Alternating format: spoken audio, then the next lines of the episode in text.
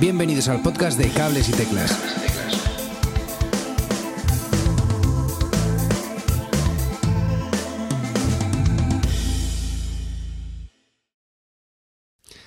Muy buenas a todos y bienvenidos a un nuevo episodio de Cables y Teclas, ya sabéis, vuestro podcast semanal sobre actualidad musical. En el episodio de hoy hablamos con Zahara y Martí Perarnau Cuarto. ¿Qué tal, chicos? ¿Cómo estáis? Qué ilusión. Hola. Muy buenas, muy felices de estar con vosotros. Tenemos también a David Sancho desde la Bella Vallecas. ¿Qué tal, amigo? ¿Qué tal, familia? ¿Cómo estáis? Eh, Juno nace de la lluvia, de una tormenta creativa en el momento perfecto en el que dos personas de una creatividad superior y una visión de la industria muy particular se juntan para no parar de crear. Eh, ellos son la ciudad torcida de la industria musical, siempre hay una vida esperando y esta vida que han creado Zara y Martí eh, es, una, es una maravilla. Hay mucho en este proyecto que te lleva a lugares diferentes, ya no, ya no solo de la música. Hay mucho de fantasmagórico alrededor de, de todo esto, la estética, las fotos que le acompañan al disco. Eh, por cierto, hoy se ha estrenado el videoclip de Aniquilación. Qué pasada. Uh -huh. eh, ese cartel de Holy Likes me, me, me ha encantado. Y, y, bueno, también de aquel misterio que había detrás de, de quién es Juno eh, cuando se había anunciado eh, alrededor de 2019, que todavía no se sabía quién andaba detrás. En 2020 presentaron al mundo BCN 626, un disco post-pandémico maravilloso, y estos días están presentando BCN 747. ¿Qué tal está siendo esta acogida? ¿Estáis contentos? Estamos muy felices. La verdad que mmm, creemos que quienes lo han escuchado han entrado perfectamente en el universo que hemos intentado compartir, han entendido súper bien eh, de qué va este proyecto, que es de escuchar canciones, que de alguna manera estamos ahí en el margen y han abrazado las rarezas y la libertad que hay en él, comprendiéndola y, y, queriéndola mucho. Entonces nos hace mucha ilusión. Hemos tenido muchas entrevistas, muchos encuentros, o pequeños, pero con muchos fans eh, en las firmas de Madrid y Barcelona y lo que nos vienen diciendo son todas esas cosas que nosotros hemos puesto ahí que nos hace ilusión cuando ver que cuando vemos cuando se ve que las reconocen y las valoran entonces muy felices eh, el disco mezcla el discotequeo a lo rave y bomba negras que nos llevaban trayendo esta última gira Zara con momentos así más ambientales que también son, son brutales. Eh, existen esos momentos de fiesta, pero el mensaje que hay detrás es como muy nostálgico ¿no? y, y escéptico, por no decir así pesimista. Eh, también vuestros últimos discos eh, personales, digamos que tienen como ese carácter así pesimista, ¿tenéis esa visión del mundo en general o solo, solo de la industria? Creo que, creo que un poco tenemos esa visión del mundo, esa visión de la industria y que a la vez tenemos la suerte de poder sacar la basura en forma de discos para luego no se nos quede dentro de nuestros cuerpos, que a veces ayuda mucho poder hablar de, del sistema y de las cosas que están, que están estropeadas en ese engranaje y volcarlo en las canciones, intentar convertir todas esas oscuras, todas esas cosas oscuras en cosas bellas en forma de discos y quizá que no se nos queden dentro y nos, y nos hagan daño a nosotros. Es un poco la manera que tenemos de verlo. Yo soy una, creo que soy una persona muy optimista en la vida, la verdad, y, y siempre me despierto cada día como muy feliz. En realidad sí que creo que es más que lo vuelco en las canciones. Es como una vía de escape a, aquello que no nos gusta o que nos molesta y en lugar de estar quemando contenedores en la calle, le prendemos fuego metafórico a la vida entera y ya te quedas relajadísimo, ya no necesitas luego ir pegándole a nadie. Pero creo que esa ira que tenemos en realidad es muy común y que cada persona encuentra la manera de canalizarla, algunos pues con meditación, otros yéndose a vivir a la sierra y otros de verdad siendo agresivos con el mundo. Y, y, de hecho el origen o la motivación de las canciones siempre es optimista. Nace de un lugar de intentar inmortalizar la belleza de las cosas que vemos y sentimos, solo que en el proceso de sacar todo eso también nos cabreamos y se quedan plasmadas otras cosas que no podemos controlar, que son negativas. Pero siempre hay una búsqueda de la belleza todo el rato y de captar y retener eso, que ya lo dicen las propias letras de las canciones, de hacer una foto de cada momento, pero ya en en Casa Murada había otra frase también que decía algo así, ¿no? De quiero retener este momento para siempre. Bueno, no me acuerdo cómo siguen las nuevas, me olvidan mis propias letras, pero Pero que esa obsesión con quedarte con lo bueno existe, solo que luego que se nos sale la mala folla. Bueno, pues mira, si sale en, forma de canciones y le abre los ojos a alguien, pues, pues bienvenida sea. Eh, ¿Creéis que el disco ha, ha cambiado el concepto del disco de uno a otro? Sí, creo que, creo que ha cambiado mucho. Creo que también la forma de hacerlo es muy distinto el, este segundo al, al primero. Y a medida que vamos hablando de este segundo disco, nos vamos dando más cuenta de, lo distinto que es sin, y sin apenas haberlo hablado entre los dos. No sé cuál es la. No sé por, bueno, por dónde empezar. Narrativamente, eh, BCN 626 que nació en una habitación y y, el, y, solo cabía hablar de eso. Hasta las canciones que hablaban de otros lugares eh, intentamos de una manera, mm, no sé, pues luego narrativa, encajarlas dentro de esa 626 y que todo el rato tuviera la sensación de observar a alguien. Aquí ya eso ha cambiado, ¿no? Se abre la puerta y queda claro que estamos viajando por el mundo y que de lo que van las canciones es de eso. Luego musicalmente el primer disco tuvo o vino muy marcado por la propia Casa Murada, que aunque grabamos mucho en nuestras casas, Fuimos allí dos veces, eh, pasamos todos los instrumentos por la, reverberación natural de la sala de Casa Murada y por los pozos. Y ese, esas reverberaciones se quedaron plasmadas en el disco y le dieron muchísima personalidad. Y aquí esta reverberación la hemos generado de otra forma, ya no está grabado en un buen espacio físico concreto porque su casa, la mía, esta oficina en la que estamos ahora haciendo esta entrevista. Sin embargo, la reverb sigue siendo muy importante, solo que funciona de otra manera. Es creada con un sidechain que es en, negativo, que esto imagino que Martilla en su otra chapa ya lo dijo. No lo sé. Ah, no, lo sé, no lo sé. Eh, no me acuerdo. Pues eh, para quien no sepa lo que es el sidechain o la manera de trabajar con él, es mm, hay cosas en la música que no estás oyendo, pero que sí que afectan a lo que sí. Por ejemplo, hay un bombo, pero lo que hace es que en lugar de oír el golpe del bombo, ese bombo actúa como una puerta en la que pasa una reverberación o una saturación. O, una, o la voz o, las, o los delays de todos los instrumentos y cada vez que suena el bombo se abre y se cierra esa puerta dejando entrar y salir solo los ecos o, o los sonidos que hay. Y este disco está marcadísimo por ese sidechain, por ejemplo. Qué guay. Pues antes de dar paso a las preguntas que tiene, que tiene David, yo creo que lo has explicado súper bien, ¿eh, Zara? Lo, que es un sidechain, vamos, mejor, mejor explicado que, que, lo hubiera hecho yo jamás. Sidechain para Damis. Me, me, ha encantado a mí lo de la puerta, vamos, o sea, sí, sí, me lo apunto, me ha parecido precioso explicarlo así. Es que yo lo visualizo siempre así. Tengo que, que ver todas las, todo el sonido y todas las canciones, todos los procesos los, los acabo, los tengo que imaginar en mi cabeza para comprenderlos. Entonces, este la primera vez que empezamos a trabajar me explotó el cerebro y dije, tiene que haber una manera fácil de comprenderlo. La puerta. Es una puerta. Entiendo, entiendo tus palabras, pero dibújamelo, ¿no? Claro, claro. Estoy contigo, pero no va a pasar. Bueno, eh, eso, eh, que os quería preguntar un, poquillo de, unas curiosidades que tengo antes de dar paso a, David.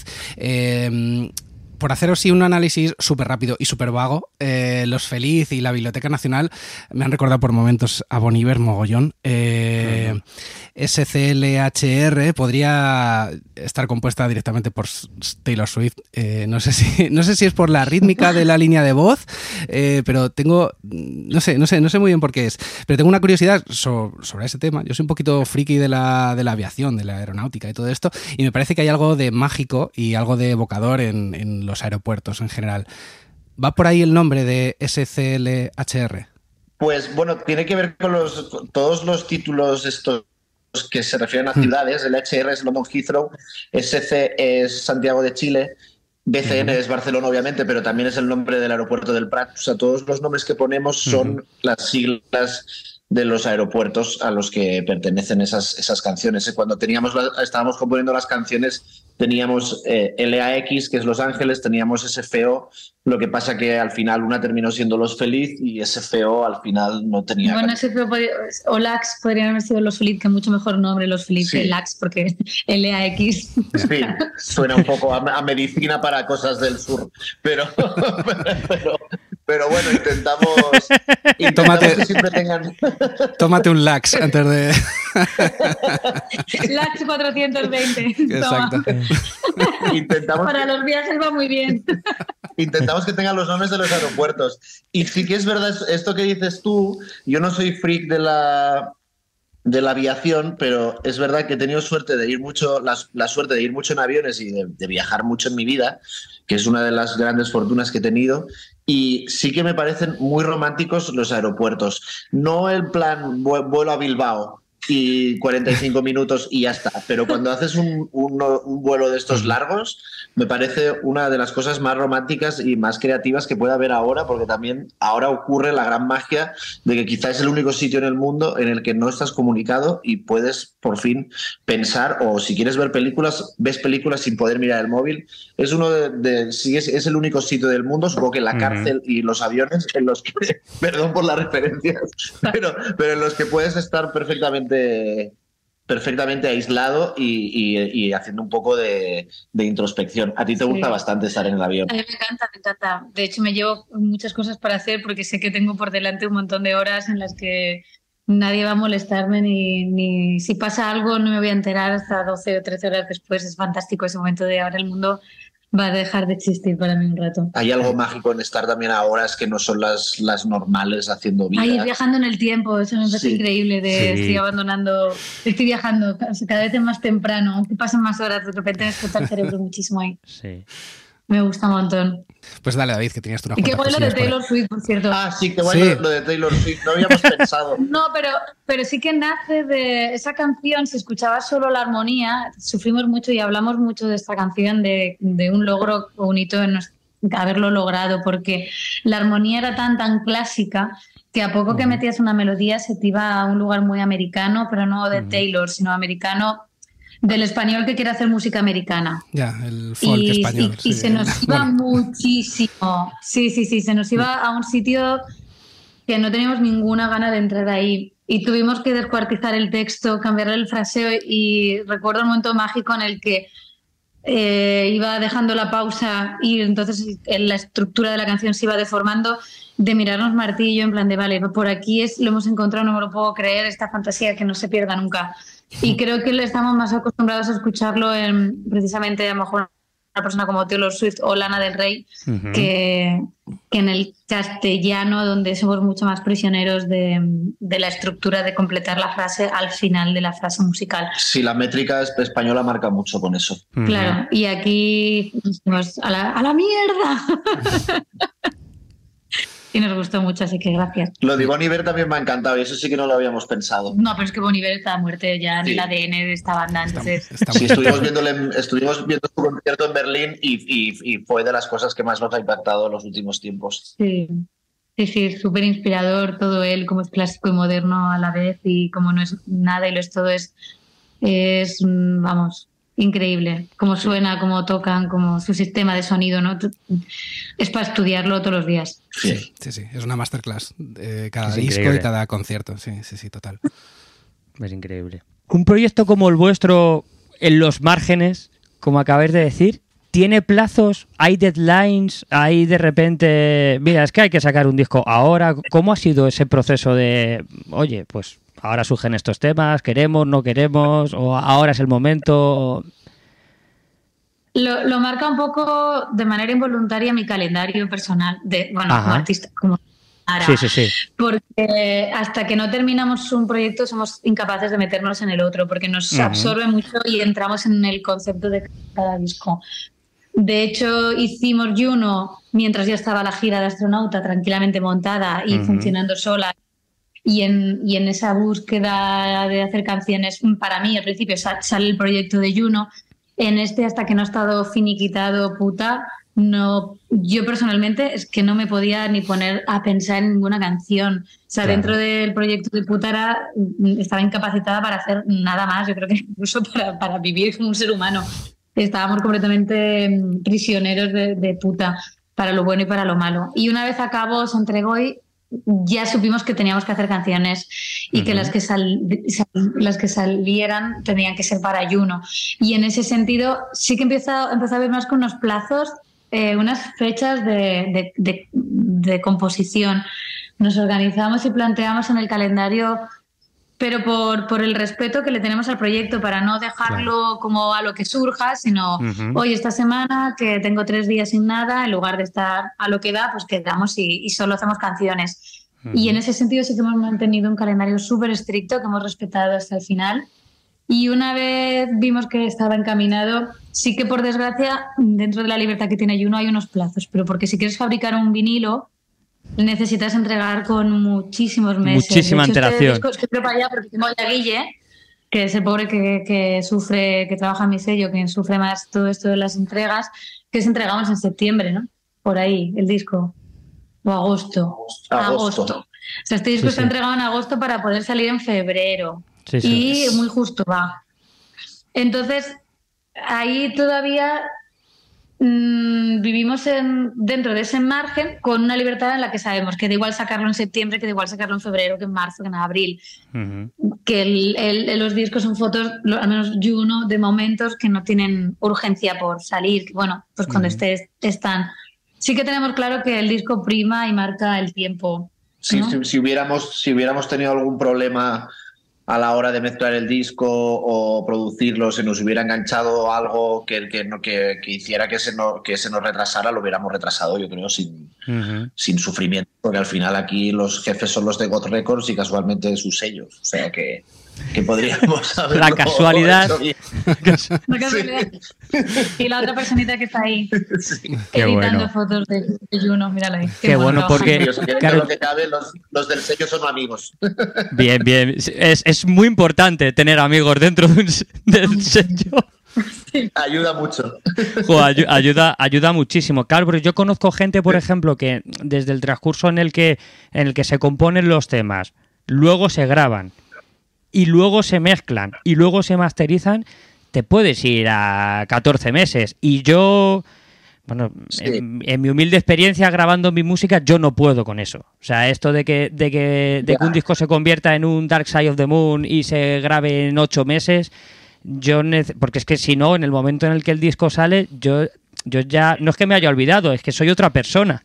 Es que ya eh, lo mismo ya Ya. escucha otra cosa y no quiero ya ni, ni girarlo. Entonces, claro, Sí. eh, eh, me, bueno, no sé si me alegra o no, pero me esclarece que tengáis de repente, pues, oye, pues estos tres días a la, a la semana A se va a hacer. Si nos pasa una cosa muy concreta, que es que hace tiempo que en nuestro proceso creativo la composición de la canción y la producción, Y incluso Ujú. la incluso, grabación y incluso- mezcla, incluso el inicio de la mezcla, todo es el mismo proceso. Todo va a Qué la bien. vez. Entonces nosotros Qué cuando bien. hacemos una canción ya la estamos grabando, produciendo y casi mezclando. Sí, de hecho, Claro. componiendo Aniquilación, ese piano que suena es el mismo con el que se compuso la canción, que ahí fue el micro que había en ese momento. 58 ahí donde lo pusimos en medio y, Y entonces- otras canciones están grabadas con un cassette, porque teníamos un cassette, otras con ya un micro Ujú. bueno, porque yo de la gira había traído el de cinta, o tenía otro. Nunca le, no, no nos importa demasiado lo que hay, al revés, lo usamos a favor de lo que esté pasando.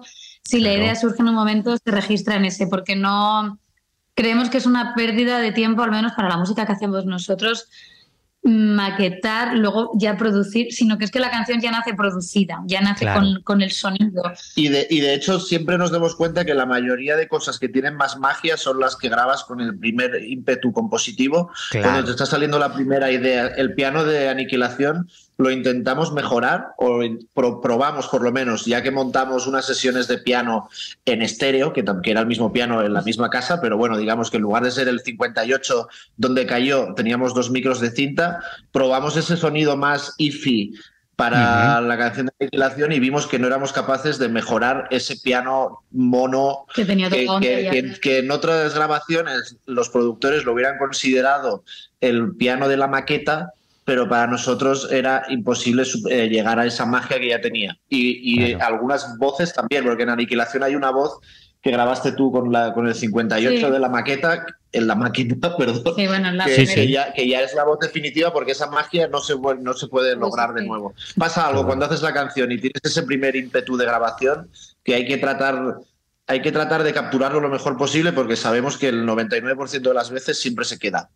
Es que Claro. pasa, supongo que tienes todavía la poca presión de que no sabes muy bien si va a quedarse, si no, no estás pensando en que estás haciendo el disco, si no estás dejando, estás plasmando la idea y te quitas muchísima presión y a veces gracias a eso dejas magias, otras también grabas basuras, porque eh, la primera voz de, de, eh, no, de la canción que no vas a hacer hoy, yo estaba desafinadísima, pero pusimos, pero pasó algo también muy mágico, que es que le pusimos un autotune solo para poder soportarlo, porque yo no sé qué me pasó en la toma, pero yo fuera de tono.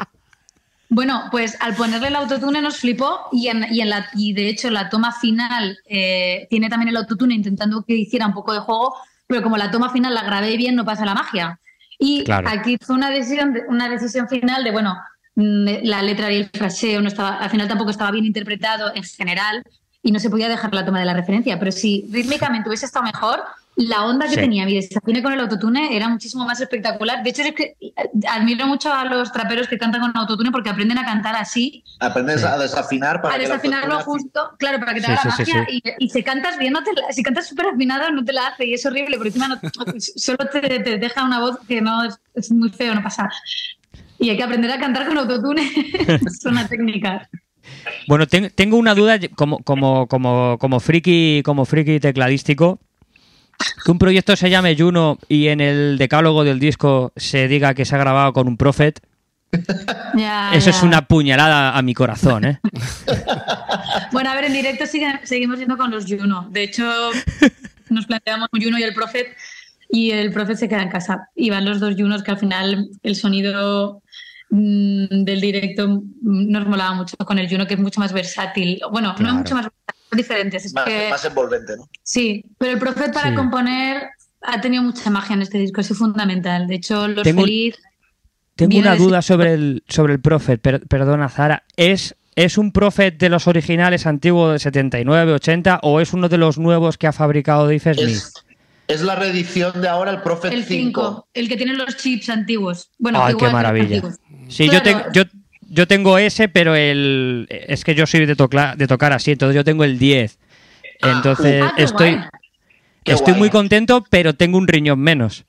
Claro. Bueno, ya, claro, nosotros llegamos hasta ahí y vamos a medias. El 10, el 10 cuesta el doble que el 5, dicen. Claro, me, me, lo compré directamente en desktop, o sea, para, para claro. pasarlo por MIDI, porque si no me. O sea, si lo tuviera claro. que comprar con tecla, eh, Nos, hubiese tenido que pedir una hipoteca. No, no, no, no, no era factible. Sí, sí. Nos pensamos lo, lo, del, lo, del, 10 y lo de la hipoteca, pero, pero también en, en, nuestra enfermedad dijimos, ya que el Prophet 5 original, tal como se ha utilizado en los discos que nos han marcado y tal como lo ha utilizado Tom York en el Key Day de Radiohead, Sabemos que solo tenía cinco voces de polifonía, aunque hubo algunos que ya los hicieron con diez, pero bueno, sabemos que sí. solo tenía cinco voces. Queremos que este solo tenga cinco voces y que la, esa limitación que te ofrece la polifonía seguro que nos da algún tipo de magia. De hecho, claro. a, a, ella le da la magia porque ella hace cosas con dos, dos dedos. dedos. A mí me sobran tres voces. Pero es que precisamente por eso, porque el profe tiene tanta profundidad y, sí, sí. y, y, puede, y, con una sola nota tiene tanto armónico, tanta, tanto matiz expresivo que de Mm. verdad los feliz soy yo con dos, con dos dedos y a veces solo se mueve uno porque el bajo no, no varía. Y, y, digo, vamos, el de. Es que no, me sobra. Yo no sé tocar con tantos dedos, entonces me va bien. A mí me, me da envidia porque yo no había. Mira que llevo años tocando sintes, pero nunca se me había ocurrido hacer nada así con un sinte. Y llega, y llega ella y hace esa cosa maravillosa a lo, a lo, a lo Badalamenti. Buah. Y porque tengo la suerte de tener un grupo con ella y, y, me flipó esa idea y es de mis momentos musicales favoritos del disco. Pero me jode un poco no haberlo hecho yo, la verdad. Y eso es por, por, su, por su visión de la polifonía. O sea que gracias. Nada, pero eso salió también gracias a que cuando llegó el profeta a casa, eh, el primero que lo trasteó fue él y llegó a ese sonido mágico de, de, de los feliz y, uh -huh. y, lo puso, estuvo toqueteándolo un rato. Le dije, no muevas absolutamente nada, no toques ni un filtro ni me cambies la onda, no quiero que le des ningún botón, que estoy escuchando ya la canción ahí. y fue Dale a, a, que a un sonido increíble. Claro, claro. Bueno, es que el profe que no lo haya visto tiene tantísimas posibilidades sí, sí. como lo tengas en sonido encontrado, por si te ocurra entrar en, sin querer en un menú de los presets que hay, ya no sabes dónde coño estabas. Entonces ya te acaba de joder la vida. Y era, sí, nadie me roce, este sintetizador no se apaga en tres días hasta que me grabe el sonido. De hecho, ya hay... cuando lo grabé estaba desafinado. está desafinadísimo como, no sé, medio un cuarto de tono y no está en ningún sitio. Es un do alto que va que no está afinado templadamente, vamos, no, no hay manera de tocar con ningún instrumento encima. Como toda la vida, hombre, claro que sí. Sí, sí. calentándolo media horita antes, antes de echar a grabar. Claro, claro. caliente tres días, sí, ya te digo, así está. Demasiado caliente estaba, que se le subió Sí, el Bueno, tengo una, ulti- un- una última pregunta eh, que haceros sobre el proceso, que ya me habéis contado un poco, que en el, en el primer disco de Juno ah, usasteis la casa murada como reverb natural, que es una reverb preciosa. Yo allí he grabado un disquito hace unos años y me gustaría preguntaros de una manera casi casi filosófica, porque realmente yo creo que a día de hoy se graba lo mismo en un estudio de grabación que en tu propia casa, si tienes ya la microfonía adecuada o si tienes un, un Juno, un Prophet. Eh, pero, eh, ¿qué genera grabar en un estudio o qué genera grabar en vuestra casa? Porque hay veces que conozco bandas que dicen, mira, es que yo quiero estar una semanita en este sitio para desahogarme del mundo, para tener mi microfonía buena, mi técnico al cual le puedo molestar a las 3 de la mañana, lo que sea. O hay gente que dice, mira, yo quiero grabar en mi casa, no quiero deadlines, no quiero gastar dinero.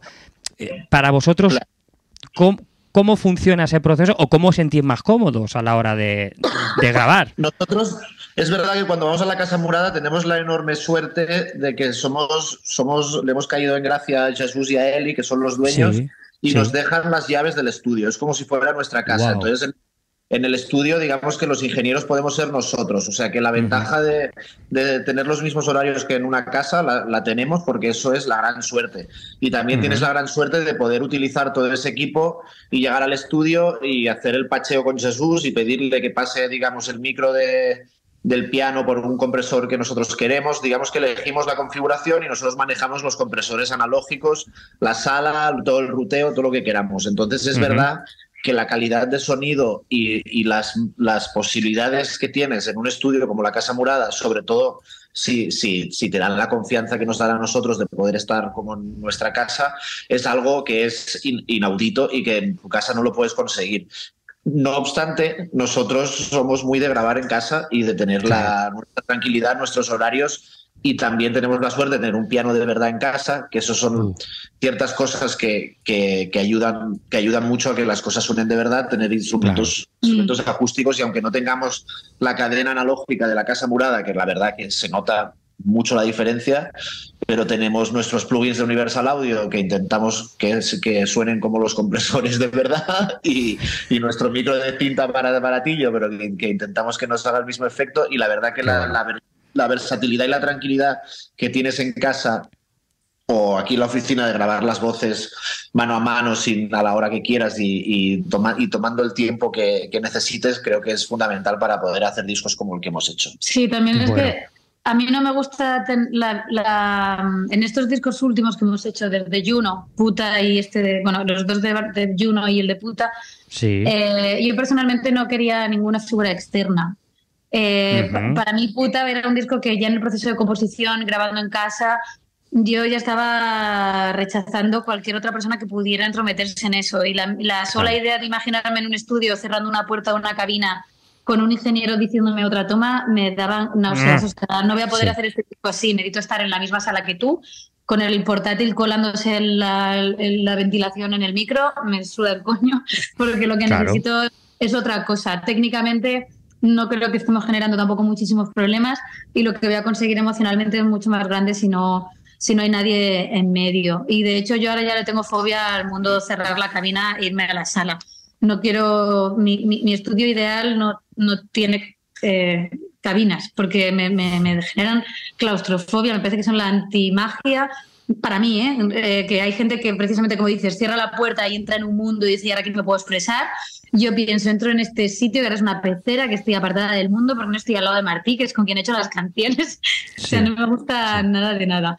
Entonces yo necesito, eh, hemos estudiado también ingeniería en nuestra manera, y hemos aprendido a ser nuestros propios ingenieros y nuestros mezcladores precisamente para no tener que depender de nadie ni explicarle a otra tercera persona lo que queremos y, y nos equivocaremos en muchas cosas técnicas, aprenderemos en el camino, pero también conseguimos algo muy concreto. No es ni mejor ni peor, pero al menos es diferente y es nuestro y, es, para nosotros es lo que más valor tiene. Yo recuerdo pensar que era una locura esto de tener el control en la sala y que el estudio no tuviera separaciones. Y recuerdo ver una foto de Daniel Lanois, no sé si grabando algún disco de U2 de estos ochenteros, y luego escuchar una entrevista de Daniel Lanois que explicaba que él pone siempre los controles en la sala y que cuando y que la sala está tocando alrededor del control y que él siempre, siempre graba así. Y entonces pensar, bueno, mira, no estamos locos. Entonces, si hay más gente en el mundo, sobre todo en el Lanois, uno de los productores más importantes de la historia, que le gusta eso del control en la sala, o sea que ese señor algo debe saber, por lo bueno, tanto luego no estamos ves, locos. Ves a Lana del Rey cantando en un sofá medio tirado, cogiendo el micrófono de ocho hipotecas con la mano, que está dándole, transmitiéndole ya la vibración de su mano y Antonio falla al lado con, con la mesa, ¿sabes? Y dices, pues si es que luego da igual, cuando estás escuchando eso y oyes la respiración, oyes el ruido, oyes la vida que hay alrededor, también te gusta, ¿no? Que no encima Claro. es que necesitas que las cosas sean súper pulcras, las cosas tienen que sonar a lo que quieres que suenen. Al- ahí es. está. No, y que, que el resultado tampoco es algo sucio ni nada, el resultado es la puta hostia. O sea que. Claro que, que luego encima es bonito y transmite, y es que lo de que lo sucio o limpio, pues también es para mirárselo. También, Porque también. el sonido sea limpio, eso no es, no es real, ¿no? El sonido nunca es limpio ni es puro, el sonido siempre suena a la persona que toca. Si alguien toca una guitarra, está respirando mientras la mientras toca con ella, o un piano, cualquier instrumento, Sí. está guay que, hay, que exista vida alrededor del, en, en los discos, la puedas escuchar. Tuvimos por aquí a, a Paco Loco, que casi su, su lema de vida es peor es mejor. Sí, O sea, claro, no sé, no sé si, si nos lo repitió como siete veces en los cuatro días que estuvimos allí, pero, pero sí, sí, sí. Sí, sí, total. Qué guay, si es que al final quieres, quieres capturar la, la esencia y las cosas y la vida, ¿no? Y, y capturar las cosas asépticas no tiene nada que ver con la vida. Total. Eh, por cierto. Chicos, me flipa Aniquilación. Es, es un temazo por todos lados. eh, pero me flipa esa parte en la que la reverb, eh, que, que está, o sea, que está como por todas partes, de repente desaparece y, y deja en un primerísimo plano la voz de Zahara. A, a mí es que, o sea, me mata esos momentos. Eh, luego, en, en- por algo será que, que, por cierto, he visto que hay un sampler de Rufus ahí escondido. Si no es por el libreto, no lo hubiera visto. También te lo, te lo adelanto. Qué guay, me alegro, porque para nosotros era, se- tenemos que decírselo a Víctor, porque se nota por todas partes, pero bueno, me alegro que, haberlo explicado y que no se note. Eh, y, allí también usáis ese, ese recurso eh, y quería un poquillo hablar con vosotros de, de- ese juego que hacéis de distancias, de ambientes diferentes, eh, que, está muy fuera de lo mainstream, que en el mainstream no lo escuchas en ninguna parte o en casi ninguna parte. ¿Cómo es de importante esto para vosotros?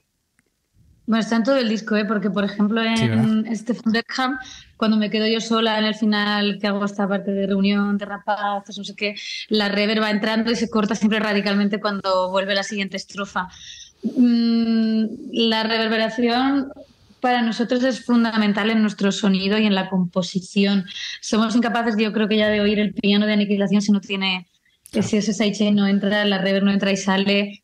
Eh, de hecho, para el directo es una de las cosas que más hemos trabajado de conseguir replicar eso y hacerlo, eh, hacerlo de verdad. No explicaremos jamás cómo lo hemos conseguido, es secreto. Se lo va a Pues era, mi, llevar. sigui- era mi siguiente pregunta, te lo prometo, ¿eh? que era mi siguiente pregunta. No, no, no, no. Vamos, Te lo he que dicho lo antes de que Martín empiece a hablar porque le veo que lo va a contar y no se puede contar. El es muy fácil de hacer. El Martín, luego te llamo- luego te llamo a ti. Vale. No, no, no. El disco es muy sencillo. Yo eso os, os lo enseñamos. Ya, es, ya lo puedes hacer, ya aparece el plugin y todo. O sea, es sencillísimo. En directo ha sido un, un días dándole, bueno, él mm, hablándome en plan de tengo tres maneras de hacerlo.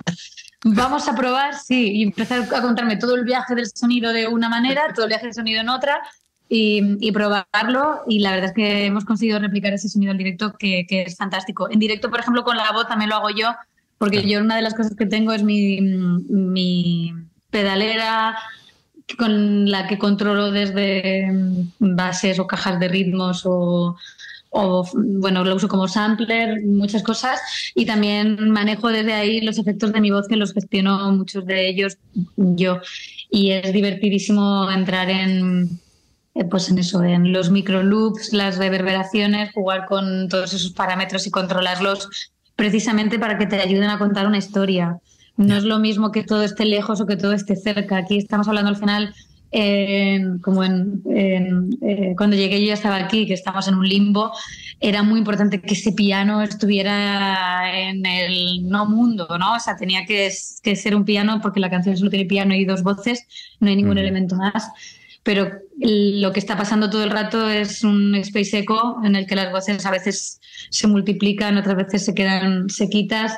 El piano igual se graba con un casete, un multipistas. Multipistas de toda la vida y al exportarlo al Pro Tools yo toco la cinta literalmente la ah, toco y la presiono para que los desafines que se producen se produzcan sean de verdad naturales, son fruto de, la presión de mi dedo contra la cinta.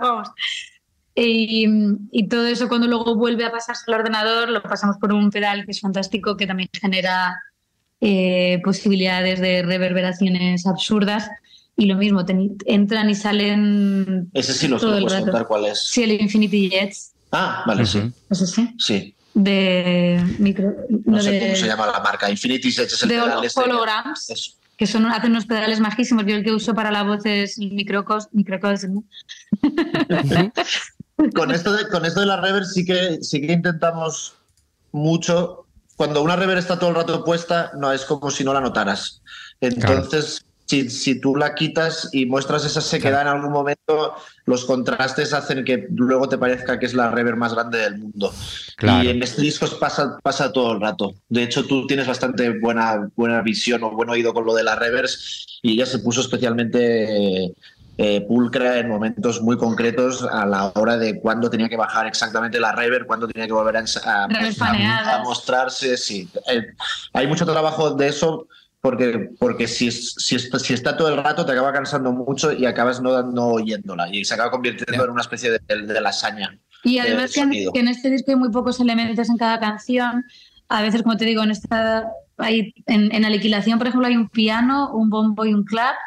Y un bajo. Y un bajo, pero no hay ningún otro elemento. Pero el otro elemento que entra y sale es la reverb. Y, si, y, y son, con esos cinco te tienes que armar una canción de cuatro minutos y medio. Entonces hay que saber muy bien, igual que entra en un momento el bajo o desaparece, o el clap, cuando entra la reverb y cuando se va para que te aporte, te esté generando algo nuevo, cuando en realidad todo, todo está producido por lo mismo, que es la voz, que será una reverb o el piano. el piano mono. Y es absurdo y ya está. El piano mono eh, que en directo, por cierto, ¿cómo hacéis la reverb del piano mono? no, perdón, perdón, perdón. Hemos, eh, conseguido inventarnos hacer sidechain en directo y en directo no llevamos ni Abletons ni redes de seguridad. Lo que pasa es que ha sido muy difícil. Y sí, va sin ordenadores, es todo sí. lo loco. Fenomenal. pero no expliques más. No, no lo voy a contar, vale. Joder, tío. te lo mando por privado. Vale, vale. Si tú quieres para ti, quedamos un día, pero no se explica. Hecho, hecho, cuando, cuando queráis. Joder, Cuando qué intriga. Se Boniver. Como me lo roba el puto Boniver, se lo mato. pues mira, precisamente la semana que viene entrevistamos a Boniver en exclusiva aquí en. Estaré atento. Eh, pues ya hemos empezado una, en realidad una sección que yo había titulado, se la había dicho a David antes. La he llamado Zahara y las teclas. Porque, porque en la entrevista que hicimos con Martí, que ya nos dijo, es que de esto tenéis que hablar con Zahara. Es que. es que. Sí, sí, sí, sí. Y nos habíamos reservado. Una de, mis preguntas era. ese sonido en directo. Otra era el tema de los samples de voz, cómo lo hacías, ya nos has contado así un poquillo. Pues y... contar, contar. Sí, ¿no? Pues dale, dale caña. Sí, ¿no? Pues eh, me encantan, son fantásticos. Creo que Martín, imagino yo os contaría la máquina del infierno que, maneja. La Octatrack. sí. Que es, esto ves, esto se puede contar a todo el mundo, porque la máquina por sí sola puede ser la nada o puede ser un universo, porque mm, a mí esto sí que ves, también me invento yo mi manera de explicarlo, es como si pudieras diseñarte un, vehículo según el destino al que fueras. Entonces, como mi destino es al otro lado del mundo, mi vehículo puede volar, pero también va por, por sobre la arena de la playa, porque me encanta ver los atardeceres y también montaña pero el tuyo solo vuela porque la playa te la suda, ¿no? O solo va por montaña. Pues aquí tienes una máquina fantástica que, dices, ¿qué es? Pues no es lo que tú quieras. Entonces, cuando él empezó a usarlo para, mm, estructurar las canciones, a mí eso me parecía o sea, la sagrada familia de, de, la música, plan, no puedo comprender nada ni dónde están los pilares, pero esta máquina me veo que me gusta porque no tengo por qué usarla como tú, aunque sea la misma y tenga los mismos botones. Y yo empecé a usarla simplemente como, bueno, como un sampler en, los conciertos de Zahara, eh, jugando con las señoras que cantan, con mi Lola Flores o, o acompañándole cuando él, él, lanza toda la voz de Taylor Swift y yo tengo solo momentos de Taylor respondiendo a la otra Taylor o todos los tic-tacs. Y me dio un, un, una manera de expresarme con mi voz o con las voces de otros o con elementos rítmicos que además proceso por, por mi cadena de pedales que, que me pareció súper divertido para una persona como yo que viene a ser cantautora con la guitarra, de repente uh -huh. estar tocando solo botones y conseguir una expresión musical con eso y emotiva me, me, me, parece alucinante porque además eso pues la octa en mi casa tengo no solo tengo los sonidos es un multiefectos entonces puedes desafinar a, a, las, a las señoras puedes cambiarle el pitch puedes claro. ponerle delays puedes saturarlas eh, solo hay delays que repiten y otros que no, te lo puedes estructurar de muchísimas maneras y a mí me encanta tocarlo pues como si fuera un piano, que me re... nunca, no solo lupear secuencias, sino que yo las, las, las toco siempre. Uh -huh. Es súper divertido. Y en Juno pasa mucho esto también. Hay, hay, hay momentos donde entrarán personillas, aunque seamos nosotros mismos.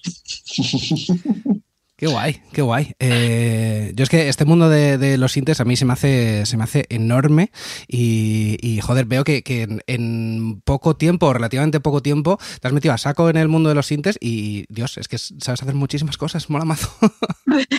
Pero porque son inabarcables. Yo creo que, que, por ejemplo, a mí nunca me interesaron, fíjate, aunque pueda ser bastante parecido, pero no me interesa nunca entrar en el mundo de los pedales con la guitarra, pero creo que uh -huh. por una cuestión de limitación técnica, de yo toco muy bien lo que sé tocar con la guitarra, pero veía que para conseguir ciertas cosas eh, con delays, efectos, tenía que, ser, tenía que tener muy claro qué hacer con la mano, ¿no? O sea, con los pies me podía imaginar qué quería hacer, pero con las manos tenía que tener claro qué quería y eso me costaba mucho. Y cuando claro. aparecieron los sintetizadores, a pesar de no haber tocado pianos ni teclas eh, en mi vida hasta hace cuatro años, eh, descubrí que tampoco tenía que ser una súper teclista para conseguir esa expresividad con otros elementos que no era mi dedo sobre la nota y que de hecho en un sintetizador lo menos importante, si lo quieres ver así, es el acorde uh -huh. que pones, porque el acorde claro. lo puedes lanzar por MIDI, el acorde claro. te lo puede tocar otro.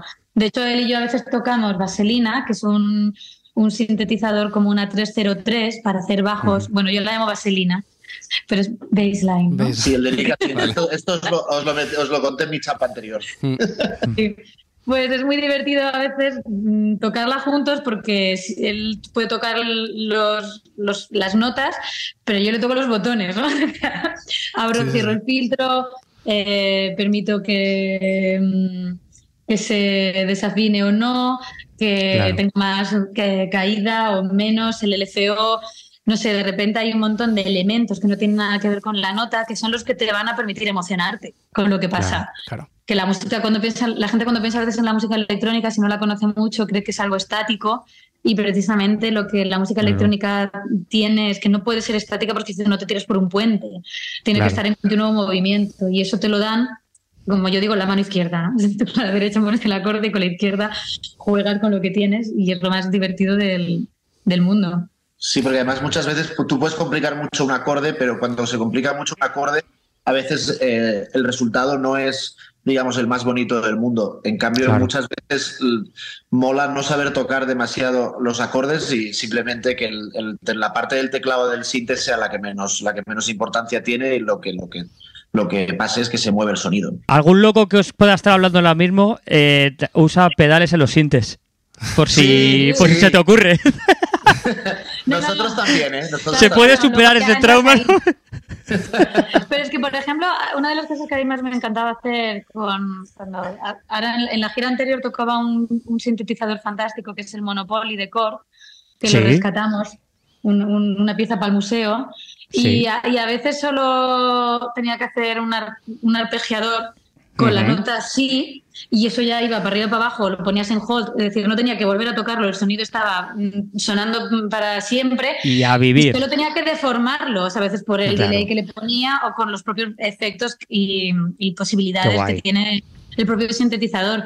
Entonces, he tocado una nota, no tengo ni que eh, tocar el pedal de sustain porque no tiene, pero esto está aquí infinito y ahora esto lo puedo matizar eh, con tantísimas posibilidades que no, no, acabo en una canción, a mí me parece eso que es algo que solo te puede proporcionar un sintetizador. Todavía no lo he encontrado de otra manera. Son buenas personas los sintetizadores. a mí me cae muy bien. Los analógicos, preset sobre todo. O sea, el mundo preset a mí no me gusta, pero no sé lo que estoy haciendo. Y eso me cabrea un montón. O sea, ¿tú eres más de, empezar sonidos de cero?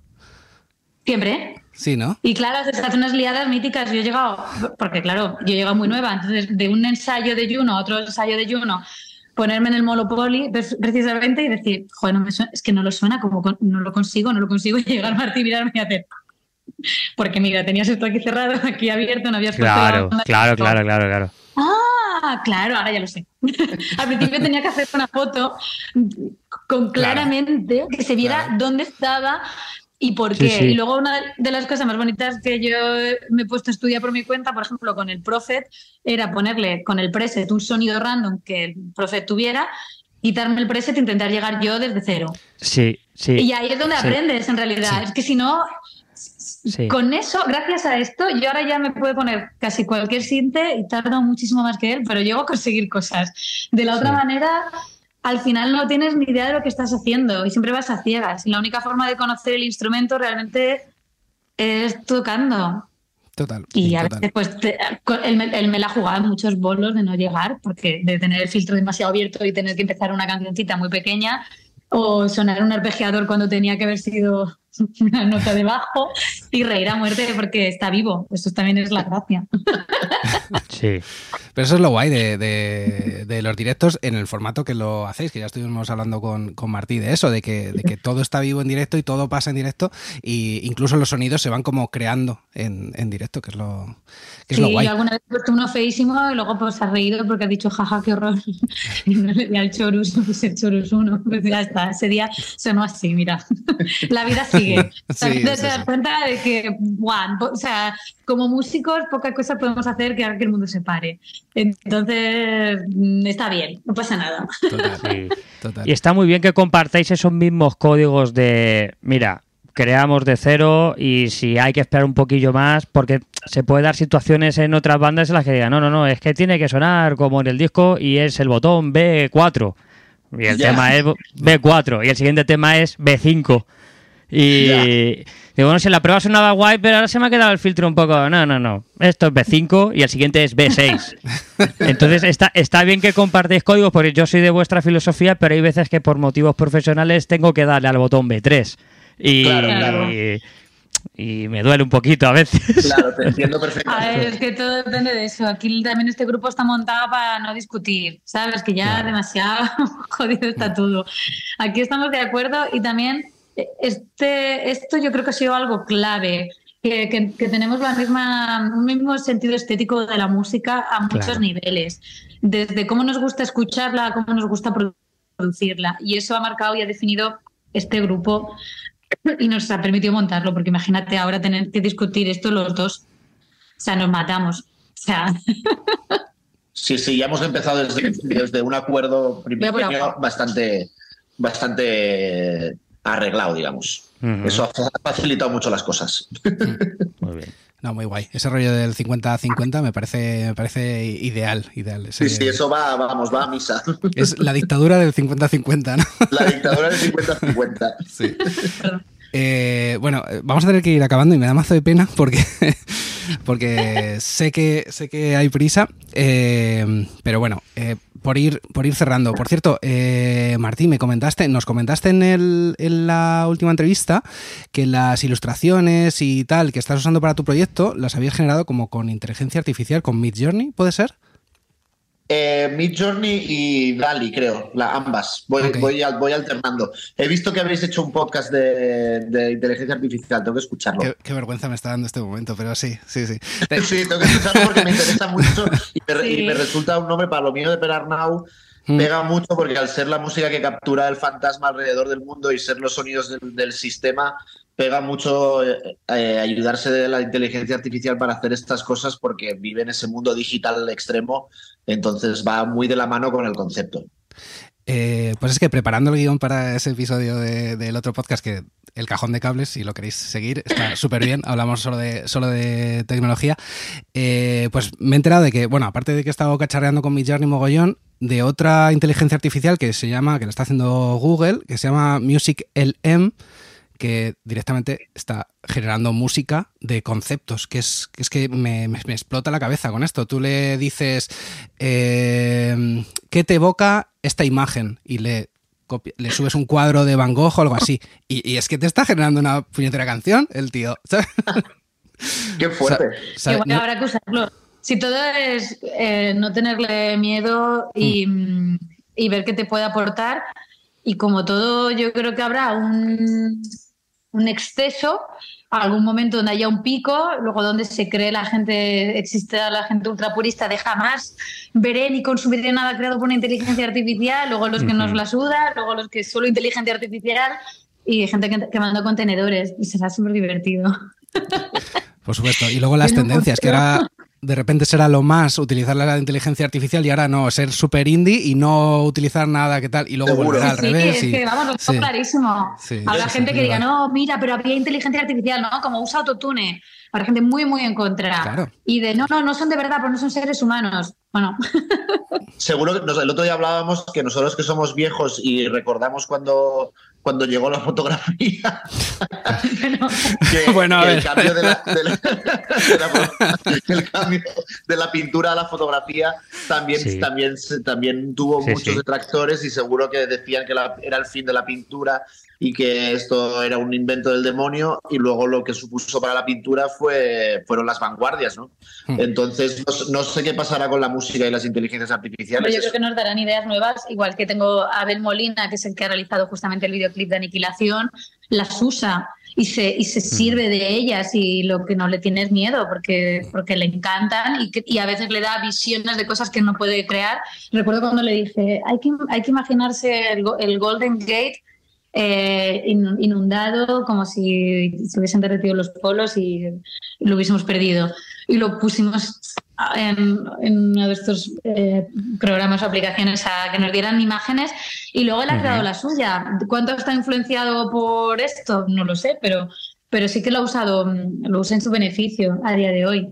Y creo que, que tiene que ser divertidísimo y como reto artístico usar esta que dices, ver qué te sugiere, coger una secuencia de acordes que a lo mejor te parece increíble y tú desde ahí hacer otra. daría miedo que hubiera una inteligencia artificial que, que te llevara a la policía porque, porque no has pagado las multas, como decía Jim Carrey el otro día, ¿no? Que condujeras tu coche automático y te- entonces no lo puedes conducir porque no has pagado las multas y te llama la policía. Eso sería una inteligencia artificial dramática y que no queremos ver.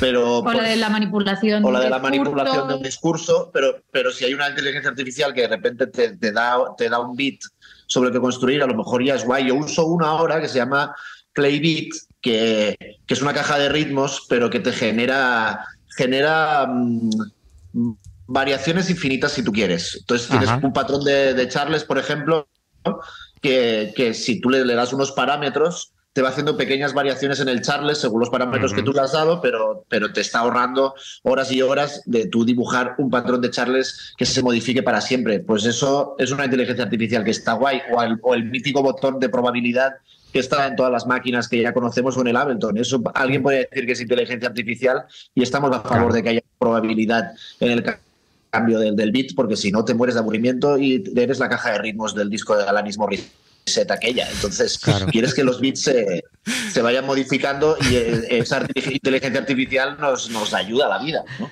Arroba Es que Alanis Morissette. ¿Qué opinas de esto, no?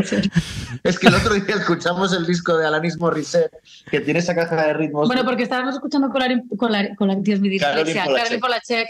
Y dije, tío, esta caja de ritmos es que no, es igual, por eso no lo soporto, porque es idéntica A la que usaba. Entonces te puse la otra referencia yo. Que ahora no me acuerdo. Fro, Fro.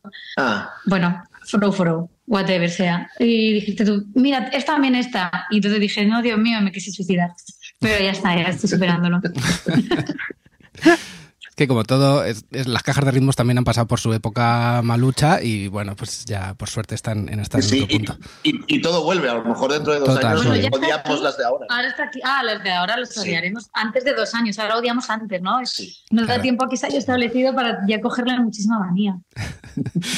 Bueno, eh, chicos, próximos conciertos, eh, pues no lo voy a decir todo. Si os parece, os pasáis por, la, por el Instagram de Juno y le echáis un ojo a los conciertos que son un mogollón. Alicante, Zaragoza, Madrid, Granada, Sevilla, Barcelona, A Coruña, Bilbao, Inca, Cangas de Narcea. Eh, y por ir acabando, tengo tres preguntillas más que haceros. eh, un poquillo intensas, pero lo que queráis de intensas van a ser las respuestas, ¿vale? Vale, gracias. Eh, la primera, que, que esto no se lo hemos preguntado a nadie, pero en vuestro caso sí mola porque tenéis una trayectoria muy guay, es ¿qué le diríais a, a esa persona que empezó, eh, que erais vosotros, que empezó en la, a tocar en, en la industria musical, digamos? ¿Qué le diríais? Qué guay. Yo, que- le hubiera dicho a Martí del, del, del pasado que se hubiera puesto a componer en su, en su propio idioma desde el principio, en lugar de haber perdido no sé cuántos años de mi vida queriendo ser Damon Albarn. Fue una pena, porque siempre pienso que si hubiera empezado antes, eh, hubiera hecho las canciones guapas antes. Luego también Claro. lo digo un poco de broma, porque también agradezco haber pasado por ahí, aprendí un montón y, y- y- y siento que ahora estoy haciendo las canciones que estoy haciendo porque, porque he pasado por, por esa etapa. Entonces el aprendizaje fue bueno. Pero bueno, si me, si me hubiera podido ahorrar ese, ese sufrimiento, más que sufrimiento, esa, esa pérdida de ese tirar piedras a un pozo absurdo, pues, pues hubiera estado bien, yo creo. Sí, yo me, yo me diría, Zara, no firmes con Universal. Y ya está, todo lo demás bien, No pero vas a eso... ganar nada bueno, nada bueno. No hay Ya. ningún aprendizaje, Zara. No va a pasar nada bueno. No vas a ganar dinero por la de ciclista. No vale para nada, no lo quieres. Podrías haber hecho tu primer disco buenísimo, como a ti se te hubiese salido del coño. Sí, ojalá, no- Claro. ojalá nos hubieran dicho también que, que eso que se aprende tan, tan tarde, de que no, no hay que sufrir por lo, por lo que piensan fuera y, y tomarte cada grabación de disco y cada canción que haces como un juego. Esto que nos pasa ahora, que nos sorprende tanto a nosotros, que por fin hemos conseguido, que es que Pero eso sí que hay que vivirlo, creo. hay que vivirlo. Eso hay que vivirlo. Eso no está mal. Ya, Porque sufres, está bien. Ese sufrimiento es tuyo. vale. Creo puede que ser. para llegar a la tranquilidad de ahora has tenido que tomarte los discos muy en serio. Y que tomarte los discos muy en serio cuando eres joven está guay. Ya, puede ser. Y ahora haces un discos más serios desde el lugar de la diversión y el patio del recreo. Pero has pasado, eso yo creo que no, yo no me lo quitaría, vamos. Vale. Ese sufrimiento construye y, y también te digo que esa Zahara igual no te hubiera hecho caso y hubiera firmado igualmente, ¿no? Esa Zara no me había hecho Seguramente. ni puto caso. ¿eh? que le diría. Tenía Bueno, que pasar para Universal, por Universal. Ay, qué horror, qué horror. Dios, eh, ¿qué es lo que más os gusta al uno del otro? Qué bonito.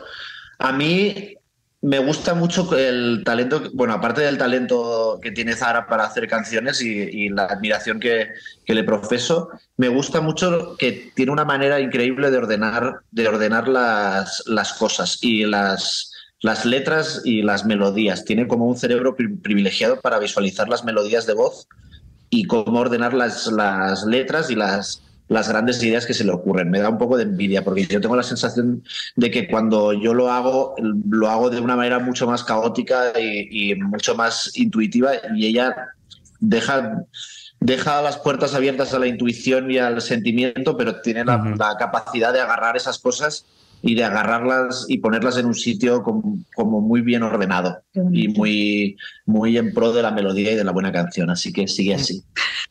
Qué guay. Pues me pasa igual, me gustan muchas cosas de, de- de Martí y de las que he aprendido con él. De, de su manera de escribir es que tiene la capacidad de decirle, Martí, vamos a hacer una canción sobre la decepción que sentiste cuando viajamos a México por todas las voces que te habían dejado en tu cerebro un mensaje negativo y cómo te doblegaste sobre ellas. Bueno, yo le suelto aquí una barrafada filosófica y él dice, vale, y empezamos a escribir sin ningún tipo de problema. Tiene como una capacidad inmediata de en cualquier situación em, ponerse, igual que le dices esto, a Martí que hay que producir esto, Martí que hay que mezclar esto otro, Martí, ¿me puedes enviar? O sea, siempre es capaz de entregarse a la, encomendarse a la labor, a la labor y, darlo todo y concentrarse súper mm, increíblemente en, ello y hacerlo. Y luego yo he aprendido mucho con él y también lo he, lo he aprendido de él, que es que nada es tan importante. Es decir, puedes tener una idea musical y te crees que es la mejor del mundo, pero a lo mejor no, y no pasa nada. Porque a veces yo venía con una idea y en el primer disco me proponía otra y de alguna manera siempre acababa ganando yo, porque yo sentía que no, que no, que esta idea era muy buena porque lo he visto, lo he visto y hay que llevarlo, hay que llevarlo hasta el final.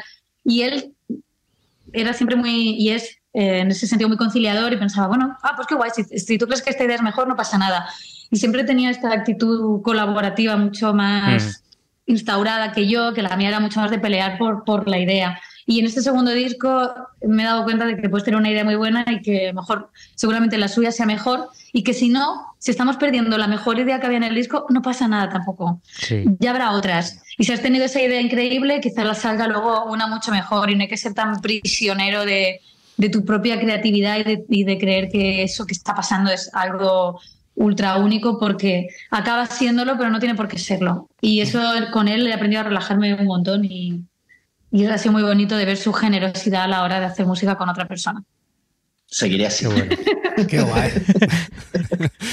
Qué guay. Eh, venga, pues ya acabamos. Eh, recomendaciones de artistas. Eh, siempre preguntamos hasta el final, pues artistas que os hayan influido, que a lo mejor hayan dejado pozo, como hablábamos en este disco, o que queréis recomendar porque está el artista emergente, o, lo que os dé la gana en realidad. yo, quiero, yo quiero recomendar quiero recomendar fervientemente, bueno, unos son obvios que son, son Low, que para nosotros son, son los cimientos de, la música y, luego los cimientos de la música actual por lo que han hecho con los dos últimos discos de su carrera, por Double Negative y por Hey What. Son dos discos que nos han marcado para este disco, pero nos han marcado para el resto de, la música que haremos en, nuestras vidas y, cómo, cómo arriesgan, eh, cómo han arriesgado ellos y su productor Vijay Barton a la hora de llevar más allá las fronteras del sonido y cómo les ha dado igual. Vijay Barton entró en un foro a explicar cómo, cómo tuvo que masterizar en el disco porque todos los masterizadores no eran, tenían miedo a, ese disco y, todos los masterizadores estropeaban el disco, entonces hasta tuvo que llegar a masterizarlo porque de lo radical que era. Entonces ha sido un ejemplo de, vida y de cómo afrontar la música y la producción musical. Y luego quiero lo de Haywood es increíble, ¿eh?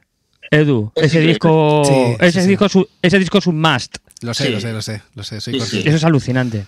Y luego quiero recomendar a un artista lo contrario a emergente, que es que lleva muchísimos años en esto, que es Suso Side y especialmente su, último disco, pero cualquiera de sus discos porque eh, es uno de los, de los verdaderos genios de, la música ambient y de la música española, pero europea y, y, mundial. Y los últimos discos que está haciendo son también ultra transgresores y, preciosos y su entrega con la música es tal que, su vida es desayunar, ponerse a, improvisar y hacer música, grabarla y, todos los días de su vida es eso hasta que consigue recopilar un disco con grandes momentos de sus jams y, y entonces eso es el disco. Entonces admiramos mucho a su Society y creemos que se le debe escuchar más tanto sus discos como a su, a su persona. Entonces esa es mi recomendación. no, es joven, pero, pero, pero a veces la voz de la experiencia es muy necesaria y la voz de Suso en estos tiempos de las prisas de la música creo que es una de las más necesarias.